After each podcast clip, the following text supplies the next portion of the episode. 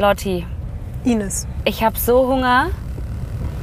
Ich bin kurz davor, an deinem Zeh zu lutschen. Ines, wir sind gerade mal eine Stunde unterwegs.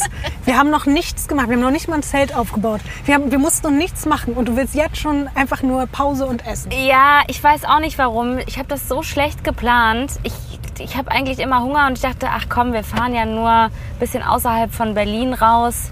Das wird schon irgendwie passen. Und jetzt merke ich einfach, ich habe richtig, richtig Hunger. Du wirst ja gleich was bekommen, weil wir sind ja gleich da. Hast du auch so Hunger, dass du an meinem Zeh irgendwie äh, knabbern würdest? Lass mich kurz überlegen. Wie so ein Nicknack. In dem kleinen Zeh, den ich. Warum habe ich mich bloß für einen Campingtrip entschieden? Das war jetzt nicht so schlau, weil das heißt, ich muss mit dir zusammen, mit dir und deinen Füßen noch näher zusammenrücken als sonst. Aber endlich sehen wir uns mal wieder, Ines. Boah, und dann halt auch noch so, so sowas Specialigen. Und dann auch noch in einem Zelt einfach zusammen. Ich meine, es ist ja ein kleine, kleines Revival, was wir hier auch feiern. Ne? Also wir haben Hat ja diese Gründe. Idee, genau, ist ja quasi bei einem Campingtrip zu meinem anderen Podcast Mhm. entstanden. Und also den gibt es jetzt nicht mehr, aber der, der alte Podcast Und das ist einfach zwei Jahre her, ne? ist zwei Jahre her. Ja. Und ich finde es so witzig, Ines, weil damals, als wir zu diesem Campingtrip aufgebrochen sind, habe ich dir ja die ganze Zeit erklärt, warum ich so Angst habe zu zelten. ja. Und der Fall, den ich dir heute erzählen will, war einer der Gründe. Dieser Wirklich? Fall war in meinem Kopf die ganze Zeit. Ines, wir sind da. Okay. Wir sind einfach da. Ich parke jetzt hier und dann suchen wir uns einen Platz zum Campen. Ich bin so gespannt, Lotti. Dann bauen wir wirklich. unser Zelt auf. Also noch habe ich äh, zero Angst. Also wirklich, die Vorfreude ist riesig. Super.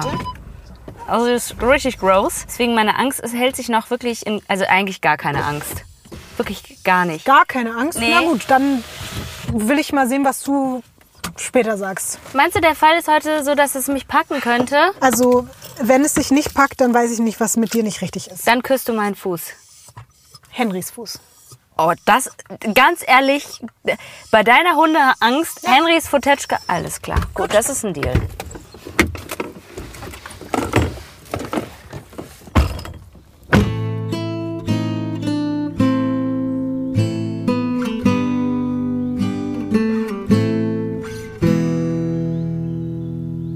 Vor allen Dingen heißt es wieder, ist ja nur ein Wurfzelt. Und ich kann mich erinnern, beim letzten Mal, als wir gesagt haben, ist nur ein Wurfzelt.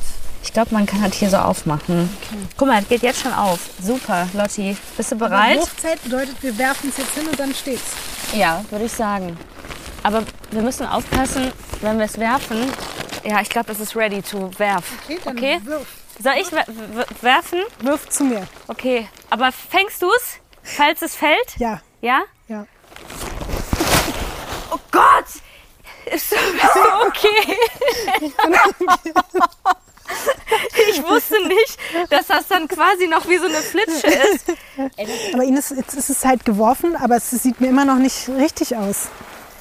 Ich mach das, okay? Ich will nicht, dass dir was passiert, Lotte. Pass auf dich auf. Also, Da sind so Clips halt. Mach mal die auf an der Seite.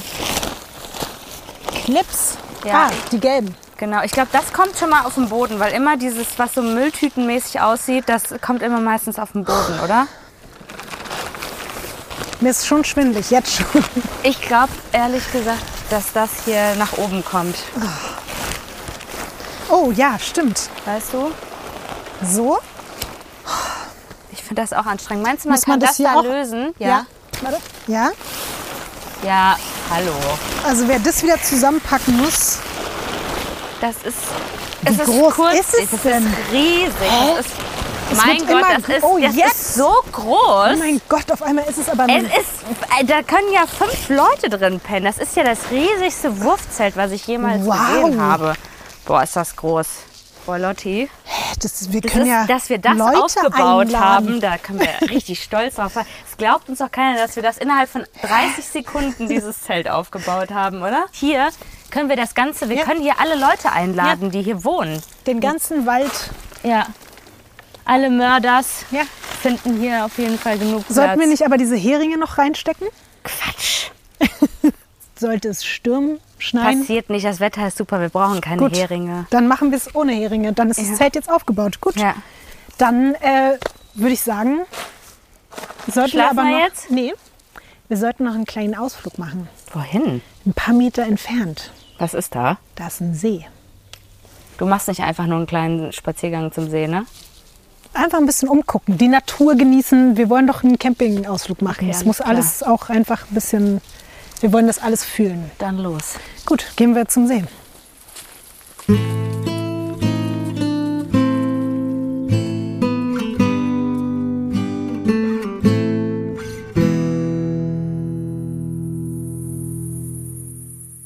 Lotti, Ja, Ines. ey, ich bin so voll gefressen. Also ich hatte ja vorhin Hunger. Aber jetzt, jetzt habe ich wirklich, also es ist das komplette Gegenteil. Also so hungrig ich vorhin war, jetzt bin ich vo komplett voll gefressen und ähm, Ja, unser Campingtrip läuft bislang genauso, wie wir uns das vorgenommen haben, ne? ja, also Der Spaziergang an See, willst du dazu was sagen? Oder? ja, du wolltest nicht mehr spazieren gehen, weil du jetzt Angst bekommen hast, weil es jetzt dunkel geworden Du ist. hast so lange und so viel gegessen, dass es stockdunkel war und dass ich uns nicht in die Situation bringen wollte, nachts alleine durch den Wald im Stockdunklen zu laufen. Ja, aber du hattest schon auch Angst und keinen Bock. Und du nicht, oder was? Du würdest jetzt hier einfach so da durchlaufen, durch den stockdunklen Wald. Ich würde erstmal, würde ich mich wagen, ja. Glaube ich dir nicht. Vielleicht lüge ich auch, ja. Ich glaube nämlich das. Ich muss sagen, vorhin hatte ich ja so Zero Angst. Jetzt, ich sag mal, meine Anxiety ist gestiegen, ne? aber ich fühle mich noch nicht in Gefahr. Wir können noch dazu sagen, wir sitzen jetzt hier draußen vor unserem aufgebauten Zelt.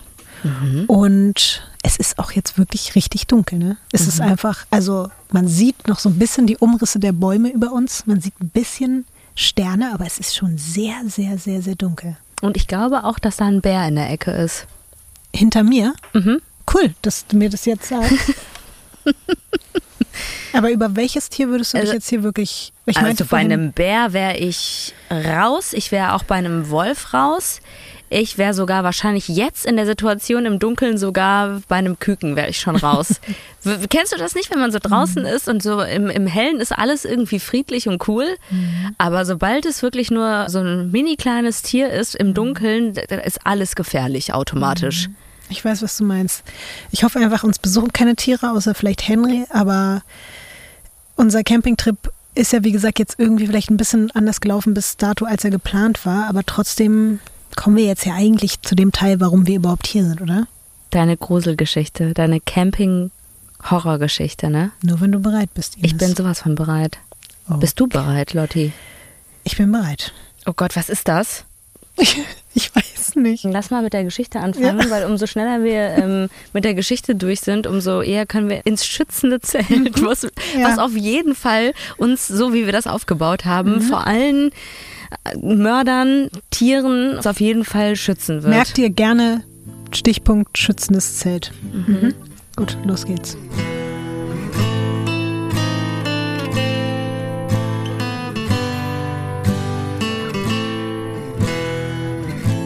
Diesmal die Blutnacht vom Bodomsee. Ein Camping-Spezial.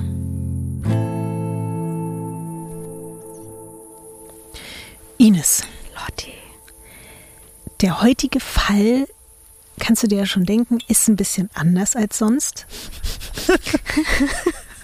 Sorry, dass ich hier so, so eine Gabba äh, DJ Bobo Performance mache, aber das ist, denke ich immer, das hilft vor Mücken. Wenn ihr Ines gerade sehen könnt, du bist kurz davor, eigentlich dich selbst zu schlagen, muss man leider sagen. Aber vielleicht auch irgendwie demnächst Background-Tänzer von irgendeiner neuen Castingband oder so. Ja, aber ich wollte quasi so ein bisschen vorwarnen, sowohl für dich als auch für alle Menschen, die uns zuhören, dass das halt heute kein klassischer Weird Crimes Fall ist, sondern es wird eher ein bisschen gruselig, es wird schrecklich, Oh oh. aber auch mysteriös, würde ich sagen. Hast du nicht damit gerechnet, dass der Campingfall schrecklich wird? Ich finde schrecklich ist halt wirklich auch ein schreckliches Wort. Das Ja. ist so wirklich, das trifft es meistens immer sehr gut. Es gibt so Wörter wie so böse Ja. oder so, da ist dann schon so, ja. Christian, bist du eigentlich komplett bescheuert in deiner Birne? Oh mein Gott! Boah. Also wirklich. Also wirklich, da kommt hier der, der Soundgott Christian Pfeiffer um die Ecke Wirklich wie ein Mörder mit so einem Gerät, womit er was aufnimmt. Das sah aus. Ich dachte wirklich, da kommt jemand mit so einem Schwert und, äh, und zerstört uns jetzt hier und zerstückelt uns. Ich muss aufhören. Puh. Oh Gott. Hast du den nicht gesehen? Das Ding ist, ich habe dich gesehen und ich habe gesehen, wie du geguckt hast und ich habe mich so erschrocken aufgrund deines Gesichts, dass ich wirklich gerade dachte jetzt, oh Gott, was passiert hier? Oh Ohne Ankündigung Gott. kommt er aus dem tiefsten Wald mit diesem Aufnahmedings da. Puh, okay. gut. Puh. Okay. Erstmal Adrenalinspiegel auf 3000 Alter. gestiegen. Ui. Also Ines, ich habe einen Campingfall rausgesucht, der mich wirklich schon seit vielen Jahren oder vielleicht sogar Jahrzehnten, würde ich sagen, beschäftigt. Oh nein. Und der auch dazu geführt hat, muss ich leider wirklich sagen, dass ich Angst davor habe, im Zelt zu schlafen. Das ist einer dieser Campingmörderfälle, von denen ich dir damals vor zwei Jahren erzählt habe. Und tatsächlich hat dieser Fall auch dazu geführt, würde ich sagen, dass endgültig bei mir so das Interesse für True Crime ausgebrochen ist. Nein. Wirklich. Und noch eine kleine Vorwarnung für alle, die wissen, dass wir uns ja hier im Podcast darauf geeinigt haben, niemals explizit Geschichten zu erzählen, in denen Kinder getötet werden. Muss ich sagen, heute spielen Teenager eine Rolle. Ich werde aber trotzdem, wie immer, nicht jetzt total detailliert auf irgendwelche brutalen oder grausamen Sachen eingehen, aber Trotzdem Triggerwarnung, es folgt auf jeden Fall Gewalt und Mord an Jugendlichen. So, Ines. In unserer heutigen Geschichte schlagen vier junge Leute, genau wie wir hier gerade heute im Wald an einem See, ihr Zelt auf. Aus einem entspannten Campingausflug in der Natur wird aber bei diesen Menschen leider ein absoluter Horrortrip. Den Wald, den sie betreten haben, werden nicht alle lebend verlassen. Bis heute ist das wirklich weltweit einer der bekanntesten, unheimlichsten und rätselhaftesten True Crime Camping Cases aller Zeiten. Es geht heute um die Blutnacht vom Bodomsee. Klingt auf jeden Fall nach einem Film, der um 23.15 Uhr auf RTL 2 läuft. Mhm. Könnte aber auch was auf Arte sein, finde ich. Ich finde, es trifft es ganz gut. Vielleicht wird das jetzt hier wirklich auch eine Mischung aus beidem, was hier gleich folgt. Wahrscheinlich. Wir befinden uns heute in Finnland. Mhm. Also wir beide jetzt ja eigentlich in Brandenburg. Aber wir denken uns jetzt mal ganz weit hoch in den Norden, in die Nähe von Helsinki, an den Bodomsee. Ich habe mal geguckt, von dem See, an dem wir gerade sind, nämlich dem Maxsee, wäre es jetzt knapp 21 Stunden mit dem Auto zum Bodomsee. Mhm. Von der finnischen Hauptstadt ist es aber nur knapp eine halbe Stunde Fahrt entfernt.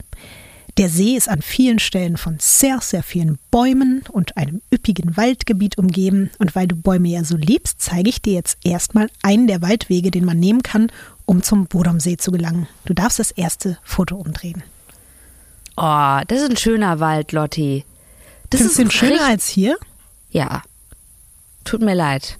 Der Wald hier ist aber auch schön. Ines. Das ist ein schöner Wald, aber ich sag mal so, der Wald hier ist ein bisschen wie ein Chaoszimmer es ist sehr so, hier ist mal ein Busch, da ist mal ein, ein halb schräger Baum, mhm. da ist mal irgendwie ein ganz anderer Baum und das ist alles hier so ein bisschen durcheinander. Mhm. Dann hängen da Mülltüten an den Bäumen und so, ne? Also wenn du, wenn das dein Zuhause wäre und jemand würde kommen, dann würde man sagen, oh, es sieht aus, als ob hier jeden Tag geputzt wird. Mhm. Selbst der Boden sieht aus wie frisch gefegt. Guck doch mal. Ja, aber selbst da, so schön und frisch gefegt und toll angeordnet es jetzt auch ist, würdest du da jetzt gerne im Stockdunklen alleine im Wald sein? Nein. Nee, das nicht, ne? Aber am Tag sehr gerne. Das eigentliche Highlight, das auch wirklich immer sehr viele Menschen in diese Gegend zieht, ist aber natürlich nicht nur der Wald, sondern vor allem der See. Und den zeige ich dir jetzt mal in Form eines Fotos, das ein Vogel geschossen hat haus aber heute auch mit den Fotos jetzt schon zum Anfang raus. Der sieht aus wie von einer Bierwerbung mhm. und sehr friedlich. Also es ist auf jeden Fall auch da wieder sehr viel Baum. Du findest es jetzt friedlich. Du nicht? Ines, ich habe mir fünf Stunden den Arsch aufgerissen, um ein gruseliges Foto vom Bodomsee rauszusuchen. Das hat mich teilweise mehr Zeit gekostet, als irgendwelche anderen Sachen zu recherchieren. Und dann sagt Ines, ich finde es jetzt sehr friedlich. Also ja, aber sorry, egal. tut Gut. mir leid. Ich denke hier ja. an eine Kiste Bier und ja, dass ich den Regenwald damit optional noch schützen kann, wenn Gut. ich das komplett aussaufe, weißt du? Ja, hätte also, ich besser wissen müssen. Ja. ja. Am 4. Juni 1960 erreicht eine Gruppe von vier Jugendlichen auf zwei Motorrädern gegen 18 Uhr diesen Ort, den du da siehst. Sie wollen zusammen das Pfingstwochenende am Bodomsee verbringen und suchen dafür noch den perfekten Platz, um ihr Zelt aufzuschlagen. So wie wir hier vorhin. Um den See herum campen hier und da auch andere Leute, aber die vier wollen natürlich so ein bisschen Ruhe haben und dann finden sie ihn auch, den perfekten Platz. Mit Blick auf den See, trotzdem geschützt von Bäumen, bisschen abseits, gelegen in einer kleinen Lichtung am Ufer. Also genau das, was sie gesucht haben. Und auch das kannst du dir jetzt auf dem nächsten Bild angucken. nee. Nee. Nee, Ines. Nee. Nee. Wenn du mir jetzt wieder erzählen möchtest, wie friedlich, entspannt, wenig gruselig und. Nee. Ich weiß, Bitte. ich sehe richtig deine Mühe in diesem Foto, wie du versucht hast, irgendwas rauszufinden, was, was gruselig ist. Ich sehe es richtig, deine Bemühungen. Sie war stets leid. bemüht, so klang es jetzt gerade. Dreh mal bitte nochmal kurz, zeig mir nochmal ganz kurz das Foto, Ines. Nee, du kannst mir nicht sagen, dass das nicht gruselig ist. Nee, finde ich nicht. Da zelten nachts ja, aber das ist ja nicht am nachts. Das ist alles. Ja, aber also, stellst dir doch jetzt mal nachts, da wäre das Foto jetzt stockdunkel gewesen. Es wäre aber scheißegal, welches Foto du mir zeigst. Und dann, ja, stell dir das mal vor, nachts. Das ist alles gruselig nachts. Tut mir leid, Lotti. Ich bin ja. einfach nur ehrlich. Das Bild stammt übrigens, wie du dir vielleicht gedacht hast, nicht aus der damaligen Zeit, weil alle Bilder von 1960, die ich da gefunden habe. Also es sind halt Schwarz-Weiß-Aufnahmen mit einer sehr schlechten das Qualität. Da kann man kaum was gewesen. erkennen. Man kann aber kaum was erkennen. Deswegen habe ich was Aktuelles rausgesucht. Aber das ist wirklich genau der Platz, der zum späteren Tatort werden wird. Genau dort, an diesem Platz, bauen jetzt vier Freunde voller Vorfreude ihr Zelt auf. Ich habe mit großer Mühe halbwegs gut aufgelöste Fotos von allen gefunden mhm. und dir eine kleine Collage sogar mit Namen erstellt, weil es eben heute vier Leute auf einmal sind. Also ich mhm. baller dich hier zu mit Fotos. Du darfst direkt das nächste umdrehen. Die Fotos sind auf jeden Fall das Gruseligste bis jetzt, besonders das von Nils. Man sieht vier wirklich sehr junge Menschen da drauf. Wissen wir, wie alt die sind? Ich kann dir, soll ich dir direkt was dazu sagen? Sehr gerne. Mhm.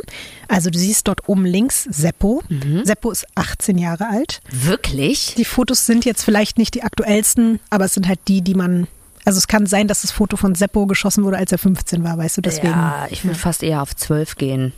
Seppo ist auf jeden Fall 18 Jahre alt und er ist mit Tuliki zusammen die du rechts siehst. Mhm. Tuliki ist 15 und sie wiederum hat ihre beste Freundin Irmeli dabei und die ist ebenfalls 15. Aber in der zweiten Nacht des Campingwochenendes will Irmeli in ihren 16. Geburtstag reinfeiern. Das ist zumindest der Plan. Ob der jetzt sich in die Tat umsetzen lässt, das werden wir sehen. Darf ich mal ganz kurz fragen? Ja. Ähm, das war ja 1960, da mhm. war das wahrscheinlich alles noch anders. Also da war das auch völlig okay, dass ein 18-Jähriger mit einer 15-Jährigen ja. Campen geht. Und, und selbst auch äh, die Eltern wussten, das ja. denke ich mal, mhm. ne, von Man allen. muss aber ja. sagen, dass es für Irmeli und Tuliki so der erste große Ausflug war mit Freunden und mit Jungs. Und die Eltern haben aber gesagt, okay, die beiden sind vertrauenswürdig und die sind cool und wir können unsere Töchter den Jungs anvertrauen. Ist Nils der Freund von Irmeli? Naja, das ist ein bisschen kompliziert. Also Nils ist erstmal der beste Freund von Seppo. Die mhm. beiden kennen sich seit Kindheitstagen. Die beiden arbeiten auch in der gleichen Fabrik, sehen sich jeden Tag. Und Nils ist so ein bisschen verliebt in Irmeli. Die wiederum hat eigentlich einen Freund, der ist auch noch älter, ich glaube, der ist 19, der ist in der Armee, findet aber eigentlich Nils insgeheim auch ganz gut. Und es soll auch schon einen kleinen Kuss zwischen den beiden gegeben haben. Was? Es ist ein bisschen kompliziert. Während der Freund sich da einen abackert ja, fürs der, Heimatland. Ja. ja. Emily.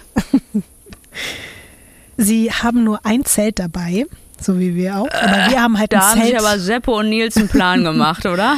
Ja, ich dachte mir auch, guck mal, in unserem Zelt könnten halt einfach gefühlt 20 Leute pennen und deren Zelt ist auf jeden Fall nicht sonderlich groß. Aber auch nicht so romantisch, oder? Tatsächlich hatten sie auch Kondome dabei. Also vielleicht war das schon der Plan, aber wenn, dann war der Plan nicht so schlau, weil zu viert in so einem kleinen Zelt. Ja, wer weiß, was nicht. die vorhatten auch. Ne? Also da ja. müssen wir jetzt nicht drauf eingehen, aber ja, es klingt auf jeden Fall nach dem ersten Campingtrip. Das sind keine Leute, die irgendwie die komplette Ausstattung von Pantagania, wie heißt das nochmal? Panta, Pont, Pontaganio. Wie heißt er? Pantan. Pant Panthenbrovi, wie heißt er? Patagonia, ja genau. Ich glaube, die müssen uns Sachen schicken. Jetzt, wo du 300 Mal den Namen falsch gesagt hast, vielleicht wollen die dich ja oder uns ausstatten, also für unseren nächsten Campingtrip. So, wir sind immer noch dabei, dass die sich erstmal da einrichten müssen an ihrer Campingstelle. Die Jungs müssen das Zelt erstmal aufbauen. Währenddessen springen Irmeli und Tuliki in den Bodomsee. Und als alles für die Nacht vorbereitet ist, schnitzen sich Nils und Seppo noch eine Angel, versuchen am Ufer Fische zu fangen. Nils öffnet die Flasche Zitruslikör, die sie sich von einem Kumpel noch organisiert haben. Es fängt langsam an zu dämmern, die Luft ist aber immer noch lau. Für finnische Verhältnisse ist es mit 23 Grad wirklich noch sehr, sehr warm an diesem Abend. Und dann wird es langsam dunkler, aber nicht komplett dunkel, denn es gibt in Finnland und vielen anderen nordischen Ländern während des Sommers sogenannte weiße Nächte und in denen scheint dann wirklich so eine Art Mitternachtssonne. Mhm. In diesem Fall jetzt Anfang Juni am Bodomsee ist es nicht taghell, aber es ist auch nicht stockdunkel. Tief in den Wald hinein lässt sich jetzt langsam aber sicher trotzdem nichts mehr erkennen, aber man kann sich das so ein bisschen vorstellen, wie vielleicht bei uns vor einer halben Stunde oder Stunde. Es mhm. ist irgendwie liegt noch so ein blauer Schimmer so in der Luft. Die vier essen was und dann machen sie es sich vom Zelt gemütlich. Die quatschen noch einige Stunden, die flirten, die lachen, die erzählen sich gegenseitig davon, wie sie den Sommer verbringen wollen. Und irgendwann werden alle müde und Tuliki, Nils, Seppo und Irmeli verschwinden in ihrem Zelt. Oh oh. Andere Menschen sind in dieser Nacht noch nicht bereit, schlafen zu gehen. Ich habe jetzt schon Puls, Lotti.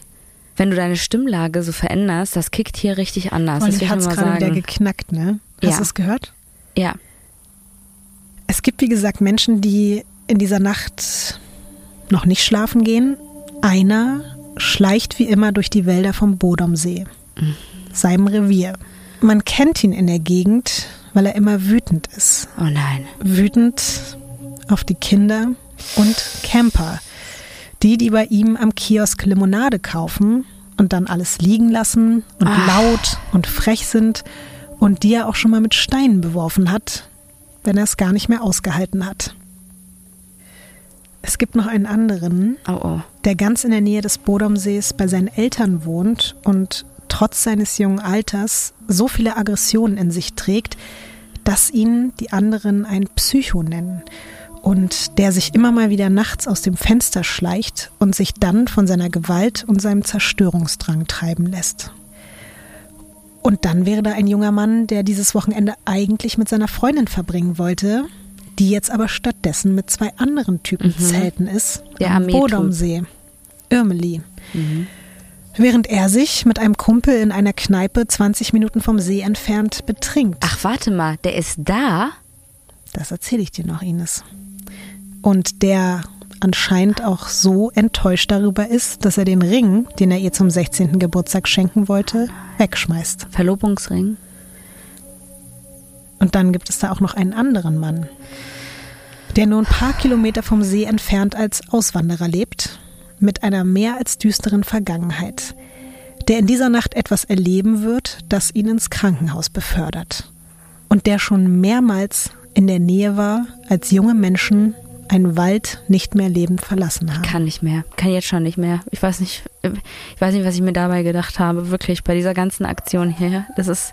Was war das? Ich weiß es nicht, Lotti. Ich weiß auch gerade nicht, was ich schlimmer finde, deine Worte, die aus deinem Mund kommen, oder diese Geräusche aus dem Wald, die ich wirklich nicht zuordnen kann, ob das Blech ist oder ob das irgendwelche Schreie sind. Also ich, ich, ich glaube jetzt einfach, dass es ein Hund gerade war. Im Studio ist das was anderes. Ich sag's dir, wie es ist.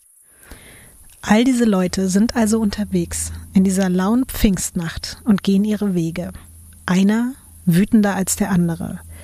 Und irgendwann zwischen vier und sechs Uhr morgens entlädt sich genau da, wo Irmeli, Tuliki, Seppo und Nils in ihrem dünnen Zelt liegen, die größte Wut von allen.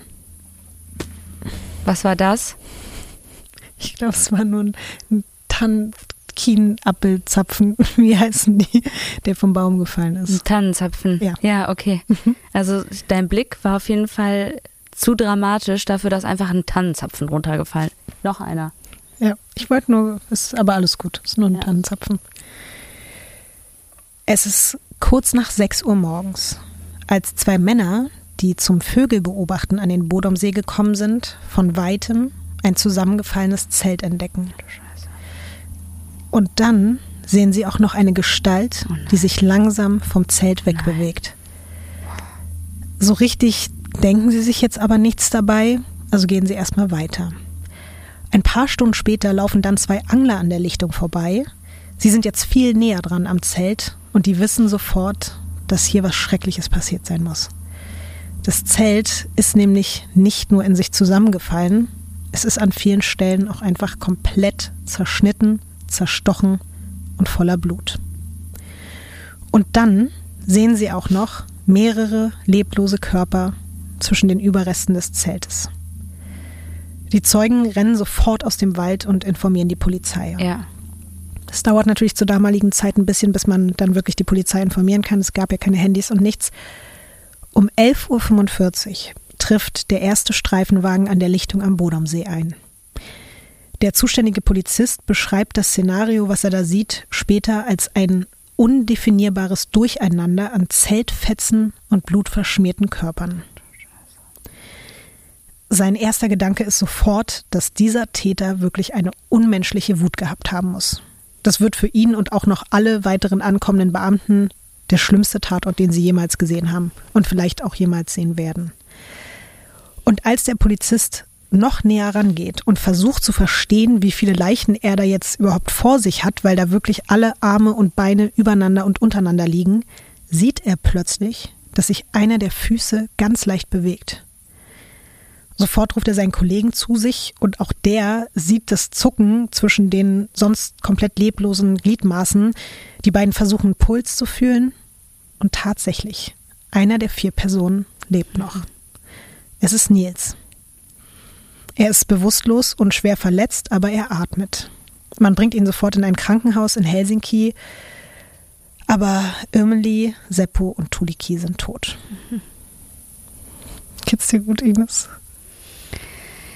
Ich merke auf jeden Fall, ich bin, ich bin richtig angespannt und mir geht das richtig durch den ganzen Körper und ich merke das richtig im Bauch ganz doll. Ich habe die Bilder auch alle vor mir leider und auch genau jetzt, wo du mir diese Waldstelle gezeigt hast, also Ja, es wird jetzt auch nicht besser, ehrlich gesagt.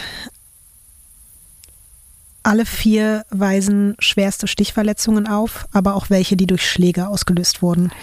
Teilweise mit Fäusten, aber wahrscheinlich auch mit einem Stein. okay, wow. Wer jetzt genau an was und wie gestorben ist, das lasse ich an dieser Stelle weg, weil das wird jetzt im Detail nur noch unerträglicher und das spielt jetzt eigentlich auch keine entscheidende Rolle erstmal. Auf die Schnelle rekonstruieren die Ermittelnden, dass jemand zuerst von außen wahllos auf das Zelt eingestochen haben muss und den Opfern danach mit einem harten Gegenstand weitere Verletzungen zugefügt hat. Andere Wunden wurden aber teilweise auch postmortem zugefügt. Wieder wahrscheinlich mit einem spitzen Gegenstand.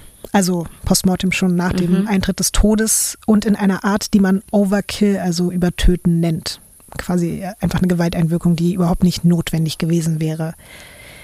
Ich zeige dir jetzt ein Bild davon, wie ein paar Polizisten vor Ort versuchen, den Tathergang nachzuvollziehen, indem sie das Zelt wieder so aufstellen, wie es halt vor dem Angriff da gestanden hat. Kleine Vorwarnung, also ich finde, dass es wirklich das gruseligste Foto ist, was wir bislang bei Weird Crimes hatten, weil wenn du dieses Zelt einfach siehst. Deswegen, ja, Ines, und ihr könnt es natürlich auch wie immer sehen, Weird Crimes-Podcast, wenn ihr euch traut und wenn ihr das wollt. Okay. Hm.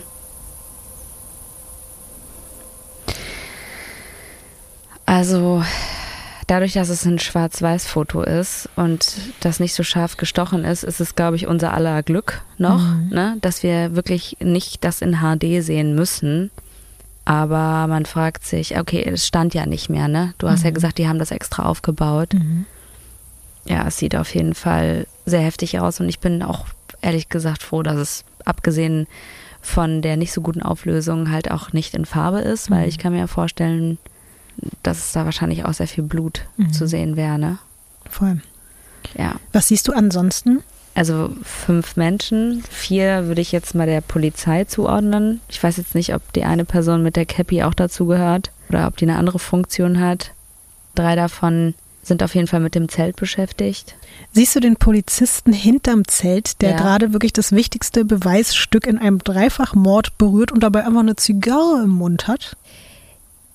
Ach, der. Ja. Okay. Ich dachte, äh, der da ganz hinten steht, weil da habe ich nämlich überlegt, ob der gerade ein, ein Bier trinkt. Ja, das kann auch gut sein. ja. Ich glaube aber, dass das damals der Lifestyle Ja, war, oder? ja. Also das ist jetzt nicht, dass wir das nicht ernst genommen haben, sondern ich glaube, das war halt einfach ein anderer Lifestyle, oder? Ja, schon, aber es ist halt trotzdem krass. Also ich glaube, zu der Zeit wurde trotzdem auch schon wesentlich akribischer und vorsichtiger sich an Tatorten verhalten als dort. Weil, wie du auch siehst, dann stehen da irgendwelche Zeugen nur einen halben Meter neben dem Zelt rum. Das ist leider wirklich ein bisschen das Sinnbild auch für die Ermittlungsarbeit in diesem Fall. Der eine mit der Cappy ist ein, Zeuge, ne? Ja, und da ist auch einer so mit so einem offenen Hemd, da hinten steht noch einer, also da sind Ah, okay. zwei Zeugen sogar, die Ja. da einfach so mittendrin im Geschehen rumstehen. Und man wirft den Ermittelnden später auch grobe Fehler vor. Der ganze Bereich rund um das Zelt wurde nicht abgesperrt und stattdessen sind einfach neben all den Polizisten auch noch hunderte Freiwillige gekommen, um im Wald nach Spuren zu suchen, was ja total nett gemeint ist, aber statt Spuren zu finden, haben sie eher unfreiwillig Spuren verwischt oder welche gelegt, Schuhabdrücke zum Beispiel. Ich habe dir mal ein Bild mitgebracht, das ist jetzt auch nicht so scharf, aber was die Situation so ein bisschen verdeutlicht. Du darfst also auch gerne das nächste Bild noch umdrehen. Das macht mich jetzt schon wieder wütend, ne, wenn ich darüber nachdenke, obwohl, also was, was habe ich denn irgendwie damit zu tun? Aber jetzt, wo du das alles so gesagt hast und wie ich auch sehe, trägt da überhaupt jemand Handschuhe, der an dem Zelt äh, da rumfummelt? Nee, ne? Das ist ja, das ist ja grob fahrlässig. Also ich weiß jetzt nicht, wie das in den 60er war, ob die da irgendwie schon wussten, wie man damit umgeht, aber das Ja. ist schon. Man muss das auf jeden Fall mit im Hinterkopf behalten, dass es zu dieser Zeit ja auch noch nicht, dazu kommen wir auch nochmal gleich, so was das ganze DNA-Ding betrifft und so. Man war da noch nicht so weit und deswegen hat man da auch nicht so drauf achten müssen. Aber es ist natürlich, es tut einem aus heutiger Sicht richtig weh, sich das Ja. anzugucken. Ist dir eigentlich aufgefallen, und das finde ich auch so ein bisschen gruselig, aber ich glaube, das ist halt einfach, so wie wenn man manchmal in Wolken guckt und da was er erkennt. Hier, das sieht aus, als ob da so ein gruseliger Kopf mit einer sehr langen Nase in dem Zelt drin ist. Ich weiß komplett, was du meinst, Ines. Ich habe da auch immer wieder reingezoomt und geguckt, ob da jemand ist in diesem Zelt. Ich finde es auch ganz schlimm. Es sieht wirklich richtig gruselig aus. Wir sollten uns darüber in Anbetracht der Tatsache, dass wir heute noch in diesem Zelt hier neben uns schlafen wollen, nicht zu viele Gedanken Ja. darüber machen. Was? Das sind alles Leute, die da, warum hängen die da ab? Weil die sensationsgeil sind? Nee, die kommen, die sind alle zum Helfen gekommen. Ach so. Das sind halt die ganzen Freiwilligen, die da alle mit im Wald nach Spuren suchen, aber das ist Oh halt, nein. das war einfach komplettes Chaos. Da waren hunderte Menschen im Wald und deswegen, um das nochmal zu veranschaulichen, dass die da alle rumsitzen und stehen und mitten Ja. einfach in einem Bereich, wo man vielleicht hätte Dinge finden können, Fußspuren, was auch immer, also Schuhspuren, irgendwas. Aber clever ist halt jetzt nicht, oder? Dass man sagt, man sucht nach Fußspuren, indem man da 60 Leute hinschickt. da eher darum, zum Beispiel die Tatwaffe oder Waffen zu finden. Aber dass ich das jetzt mit den anderen Spuren angesprochen habe, ist eben eher dann später so bewusst geworden, dass da so viele Leute waren, dass alles, was man sonst noch so hätte finden können, vielleicht auf dem Boden oder in irgendwelchen Äh, Büschen oder so einfach. Aber du kannst doch nicht irgendwelchen Fremden vertrauen. Das kann doch selber sein. Also du weißt doch gar nicht, dass da jemand irgendwie was anderes. Weißt du, also vielleicht ist der Mörder selber bei den Helfern dabei und legt dann da irgendeine Tatwaffe hin, um die irgendwie abzulenken oder sowas. Ja, kann alles sein. Also definitiv, wie du siehst und wie ich sehe, es sind da viel zu viele Leute unterwegs. Zumindest werden aber bei der Suche vier Sachen gefunden. Einerseits die Schuhe von Nils und Seppo. Die hatten sie nämlich eigentlich vors Zelt gestellt und jemand muss sie knapp 500 Meter weiter im Wald versteckt haben. Außerdem entdeckt man ein blutverschmiertes Messer und erst denken alle, okay, das könnte jetzt die Tatwaffe gewesen sein, aber nach der Untersuchung stellt sich dann raus, das Blut stammt nicht von Menschen und kann von seiner Form auch als Tatwaffe ausgeschlossen werden. Und dann entdeckt man noch einen Kopfkissenbezug, ebenfalls mit Blutspuren. Und die sind zwar menschlicher Natur, können aber weder Seppo, Nils, Tuliki noch Ömeli zugeordnet Was ist werden. denn da in dem Wald los? Das ist eine gute Frage. Oder? Ja. Ja. Also da passiert sowas Grauenvolles und dann geht man da rum und man findet einfach nur noch weitere, wahrscheinlich irgendwelche Reste von Tatorten, oder?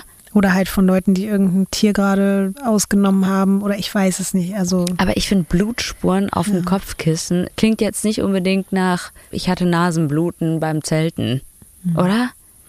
es ist ganz absurd, dass später über diesen Kopfkissenbezug einfach ein Beamter sagt, dass das eine Frau quasi als Tampon benutzt hätte. Als selbstgemachten Tampon. Wo ich mir auch Wow. denke, hm, genau, so machen das Frauen. Sie stopfen sich Kopfkissenbezüge unten rein als Tampon. Und dann gehen sie in den Wald und entsorgen sie da. Und dann nehmen sie ein Messer und ritzen erstmal ein Reh auf, weil das ist natürlich ganz normal, wenn man seine Tage hat, PMS, ach die Weiber wieder, ne? Es gibt aber auch einige Dinge, die fehlen und die überhaupt nicht mehr gefunden werden können. Zum Beispiel die Portemonnaies und die Uhren von allen vier Personen. Die sind komplett weg. Auch die Motorradschlüssel fehlen. Die Motorräder selbst, die stehen aber noch da. Und dann fragt man sich halt kurz, okay, war das jetzt ein Raubmord? Aber also ein Raubmord für das bisschen Beute und warum hat man dann halt das Kostbarste, nämlich die Motorräder nicht mitgenommen? Und so Kein eine Art Führerschein für Motorrad gehabt vielleicht. da hat man sich dann Gedanken drüber gemacht. Ich habe zwar gerade vier Menschen umgebracht, aber Ja. also Scheiße, jetzt ja. ohne Führerschein fahren, das macht man nicht. Das, Nee. das geht ja gar nicht. Aber was natürlich auch dagegen spricht, ist halt wirklich so eine Art von Overkill bei einem Raubmord, bei dem es eigentlich um die Beute geht. Das ist auf jeden Fall nicht üblich. Auch steht kurz im Raum, ob es ein Sexualdelikt eines Triebtäters gewesen sein könnte. Nach allen möglichen forensischen Untersuchungen kann das aber ausgeschlossen werden. Man hat dann eher das Gefühl, jemand wollte es so aussehen lassen, als ob. Denn bei einem der Mädchen war die Hose und die Unterhose runtergezogen, aber nach dem ersten Schock und nach dem ersten Moment, wo alle dachten, oh, das könnte hier in die Richtung gegangen sein, wurde das, wie gesagt, komplett widerlegt. Und apropos Kleidung, in dieser Hinsicht folgt der nächste große Fehler der Behörden. Statt die blutigen Kleidungsstücke der Opfer zu asservieren, wie man das heute machen würde, werden die einfach den Familien übergeben. Und verständlicherweise haben die Angehörigen dann diese blutgetränkten Sachen jetzt nicht irgendwo luftdicht im Keller verpackt für die nächsten 20 Jahre, Wie schrecklich. Also sondern die haben das dann halt größtenteils entweder gewaschen Ja. oder vernichtet. Manche haben die Sachen einfach verbrannt. natürlich. Ja. Ja. Zur Verteidigung der Ermittler muss man, wie gesagt, nochmal sagen, wir hatten das ja in der Folge Die Frau ohne Gesicht. Erst ein paar Jahrzehnte später ist DNA-Technik so wirklich am Start. Heute würde sowas nicht mehr passieren. 1960 konnte man mit den Sachen nach einer, jetzt sagen wir mal, mehr oder weniger abgeschlossenen Untersuchung einfach nicht mehr viel anfangen. Aber man hätte natürlich auch damals schon ein bisschen vorausschauender handeln können. Aber kann man jetzt nicht mehr ändern. Es ist jetzt auch nicht so, dass die Ermittelnden komplett unfähig und untätig gewesen wären. Die fischen jetzt zum Beispiel tagelang mit so selbstgebauten Netzkonstruktionen da im Bodomsee umher, sind jeden Tag mit Booten da unterwegs, um halt die Tatwaffe bzw. die Tatwaffen zu finden, aber ohne Erfolg. Die größte Hoffnung liegt jetzt natürlich auf dem immer noch nicht ansprechbaren einzigen Überlebenden. Der hat einen gebrochenen Ober- und Unterkiefer, eine Gehirnerschütterung und tiefe Schnittwunden. Aufgrund der Schwere seiner Verletzungen schließt man relativ schnell aus, dass er etwas mit den Morden an seinen Freunden zu tun gehabt haben könnte. In Betracht ziehen muss man das natürlich trotzdem, aber es wird sehr schnell wieder verworfen. Und dann wacht er endlich auf. Die erste Frage, die er dann stellt, ist dann aber leider sehr niederschmetternd für die Beamten. Er will nämlich wissen, wie es zu dem Autounfall gekommen ist. Hä? Das ist das, was er denkt, was passiert ist. Und es ist halt krass, wenn man sich vorstellt, es gibt Menschen, die quasi so eine Gewalteinwirkung erlebt haben von außen, dass es sich für sie angefühlt hat, zum Beispiel wie, als wenn ein Lastwagen auf sie zugefahren ist. Und das, weil sie zum Ah. Beispiel mit einem Gegenstand auf den Kopf geschlagen bekommen haben. In seinem Fall spielt eben wirklich eine Art Amnesie eine Rolle. Das sind Zapfen, die fallen. Okay, waren das das habe ich jetzt Zapfen? mittlerweile schon Na, analysiert. okay, ja. okay, gut, nur Zapfen, nichts weiter als Zapfen. Ich habe aber das Gefühl, dass da die ganze Zeit Augen aus dem Wald mich anstarren. Oh Gott, Ja. das ist ja Und auch schön. auf so einer Höhe, wo ich mir denke, mh, zu groß, ehrlich gesagt. Das ist ein Monster. Also Dafür wirkst du aber relativ entspannt, Ines. ja, aber ich habe auch irgendwie mich jetzt so ein bisschen eingegroovt und auch so ein bisschen, also wenn es wirklich ein Monster ist, dann denke ich mir auch so, dann bringt jetzt auch Wegrennen nichts mehr, weißt Okay. du, weil das könnte ich jetzt, das könnte ich nicht handeln. Wenn es jetzt ein Huhn ist, wenn so ganz viele Hühner aufeinander sind, ne? Die sie sich so aufgebaut haben, weil die den Fall vielleicht mithören wollen. Und das, das oberste Huhn guckt mich an, ne? Ja. Dann denke ich mir so, dann brauche ich auch nicht abzuhauen, weil das kann ich handeln. Und das sind ja nur die zwei Optionen, Okay. die realistisch sind. Klar, natürlich. Gut. Nee, Entweder Monster oder viele Hühner Ja. übereinander. Ja. Mhm. Ich bin gespannt auf die Auflösung. Das klang für mich nicht wie ein Zapfen. Ja, ich sag doch. Das war mir ein bisschen zu laut für ein Zapfen da im Wald tief hinten drin. Aber gut. So.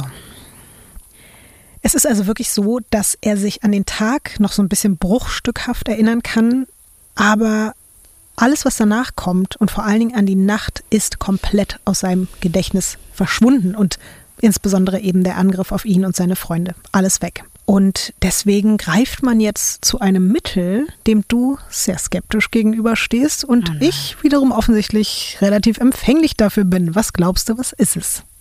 Ich dachte jetzt irgendwie gerade an Elektroschocks, aber da bist du, bist du doch nicht empfänglich für. Also Oh, Elektroschocks mache ich Ja. immer gern nebenbei. ich überlege gerade, was ist das? Äh, Was ist denn, wenn Leute sich nicht mehr erinnern können? Was macht man denn da manchmal? oh Gott, Hypnose. Ja. Na klar.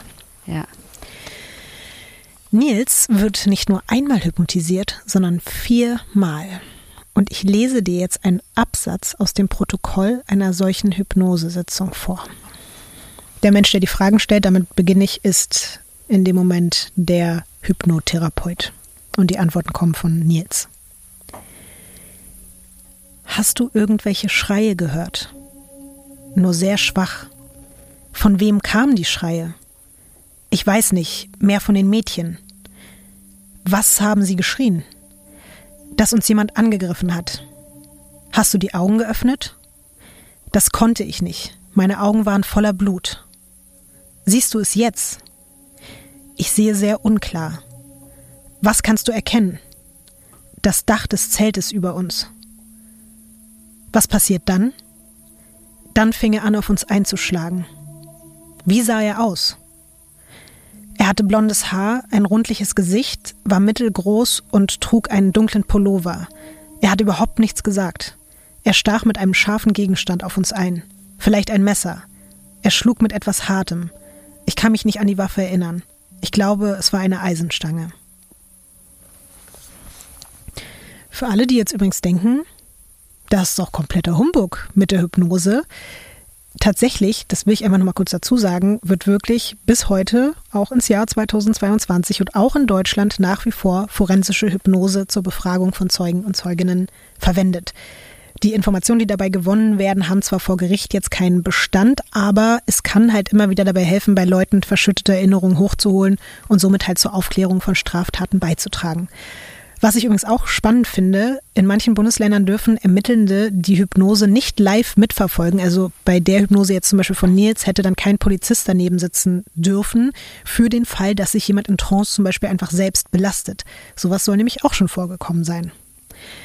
Und Okay. ich weiß, dass du dem ja auch so ein bisschen skeptisch gegenüberstehst, aber es gibt wirklich wissenschaftliche Untersuchungen, in denen man das Gehirn von Menschen unter Hypnose im MRT beobachtet hat und wirklich nachweisbar war, dass bestimmte Hirnregionen in dieser Art von Trancezustand einfach sich verändern oder anders aktiv sind als im kompletten Wachzustand. Und das führt eben dazu, dass das Unterbewusstsein Dinge freilässt, die auf anderem Wege einfach nicht rauskommen würden. Aber natürlich kann Hypnose auch einfach nicht fachgerecht durchgeführt oder manipuliert werden oder einfach nicht funktionieren. Deswegen ist es jetzt nicht das zuverlässigste Mittel für Zeugenbefragungen, aber es kann halt eben Anhaltspunkte liefern. Für mich ist halt auch immer so diese Frage, was du auch gesagt hast, wurde diese Hypnose manipuliert, indem zum Beispiel vorab irgendwelche Gespräche stattgefunden haben und der Nils irgendwelche Fotos gesehen hat. Weißt du? Ich glaube, dass es nicht so war, weil man hatte ja gar keinen Anhaltspunkt, wen man ihm hätte zeigen können. Ähm, dazu kommen wir aber gleich noch. Was ich noch gruselig finde, die meisten seiner Aussagen, die wir jetzt gehört haben, sind ja rational einzuordnen. Er sah so und so aus, er hat das und das gemacht.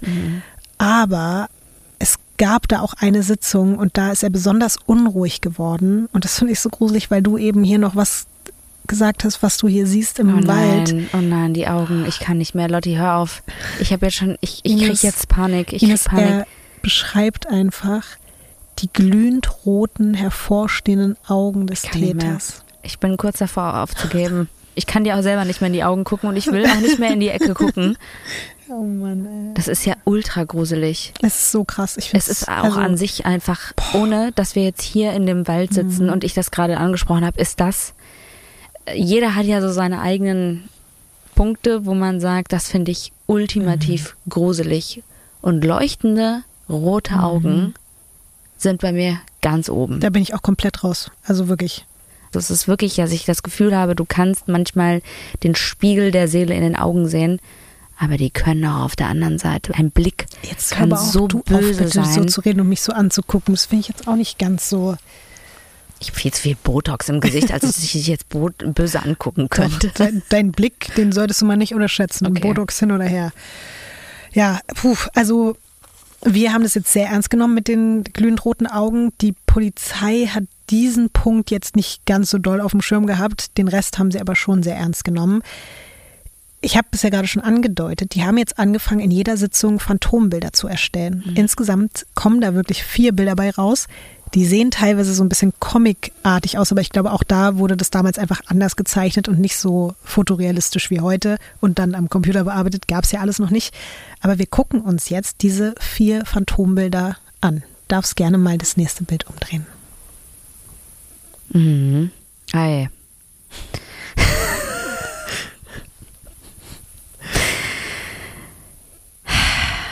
Also wenn man halt jetzt über die Ernsthaftigkeit dieses Falles, ne, diese Bilder sieht, dann denkt man sich schon so, den Fall wird man nicht lösen bei diesen Bildern. Also dazu gibt's, glaube ich, Beschreib mal, was du da siehst. Also der erste ist irgendwie so eine, ja, ich meine, also wenn man ein bisschen Fantasie hat, kann man sich schon eine Person dazu vorstellen. Ich finde den ersten tatsächlich, den kann ich mir noch am ehesten so als Mensch vorstellen. Der erste wirkt älter und erwachsen. Mm. Der da drunter könnte auch ein jüngerer sein. Mann, Lotti, Findest du aber nicht zum Beispiel krass, dass die schon alle vier und vor allen Dingen die unteren beiden auch eine große Ähnlichkeit miteinander Die unteren haben? beiden haben eine Ähnlichkeit. Alle anderen würde ich sagen, nein. Die Lippen sind alle sehr ausgeprägt. Mhm. Ist es auch alles unter Hypnose entstanden? Ja. Mhm. Ihr könnt natürlich auch wie immer gerne auf weirdcrimes-podcast euch das mal angucken und sagen, wie ihr die wahrnehmt und ob ihr da eine Ähnlichkeit untereinander feststellt. Die Polizei hat diese Phantombilder jetzt übrigens noch nicht veröffentlicht, denn erstmal steht jetzt die Beerdigung an. Und ich weiß nicht, ob du das auch so aus Filmen kennst. Man erhofft sich ja immer, dass die Täter oder Täterinnen entweder zum Tatort zurückkehren oder auf der Beerdigung ihrer Opfer auftauchen. Was übrigens sehr ekelhaft ist, weil die das machen, um sich aufzugeilen. Ne? Ja. Mhm. Und das passiert ja eben wirklich. Ja. Tuliki, Seppo und Irmeli werden am 12.06.1960 auf dem Friedhof der St. Laurentius-Kirche in Helsinki beigesetzt. Und auch hier erhofft sich jetzt die Polizei neue Informationen. Alle Anwesenden werden fotografiert. Ein paar Tage später wertet man dann die hunderten Aufnahmen aus und identifiziert nach und nach so gut wie alle abgelichteten Personen. Eine dieser Personen sticht auf einem der Fotos irgendwie besonders heraus und lässt sich aber einfach nicht identifizieren. Niemand kennt den Mann, keiner weiß, wie er heißt und zu wem er gehört. Und auch davon zeige ich dir jetzt ein Bild. Ich weiß nicht, wie gut man das jetzt hier sieht. Bitte schimpf nicht mit mir, aber dreh einfach das nächste Bild um, guck's dir an und dann sehen wir weiter. Mhm. Boah, es sind sehr viele Menschen, ne? Sind Hunderte, Tausende zur Beerdigung gekommen. Gut, ich verstehe sofort. Ähm, jetzt ist natürlich die Person eingekreist, deswegen guckt man sofort drauf. Aber ich verstehe sofort, warum die den rausgenommen haben. Und weil, warum? Weil der tatsächlich Ähnlichkeit hat mit den beiden unteren Phantombildern. Wie findest du überhaupt auch so dieses Gesicht da in dem Haufen von Menschen? Also, wenn man sich die Phantombilder anguckt, das sind an sich schon alles sehr auffällige Gesichter, ne? Das, Und die behält man sich, glaube ich, gut in Erinnerung.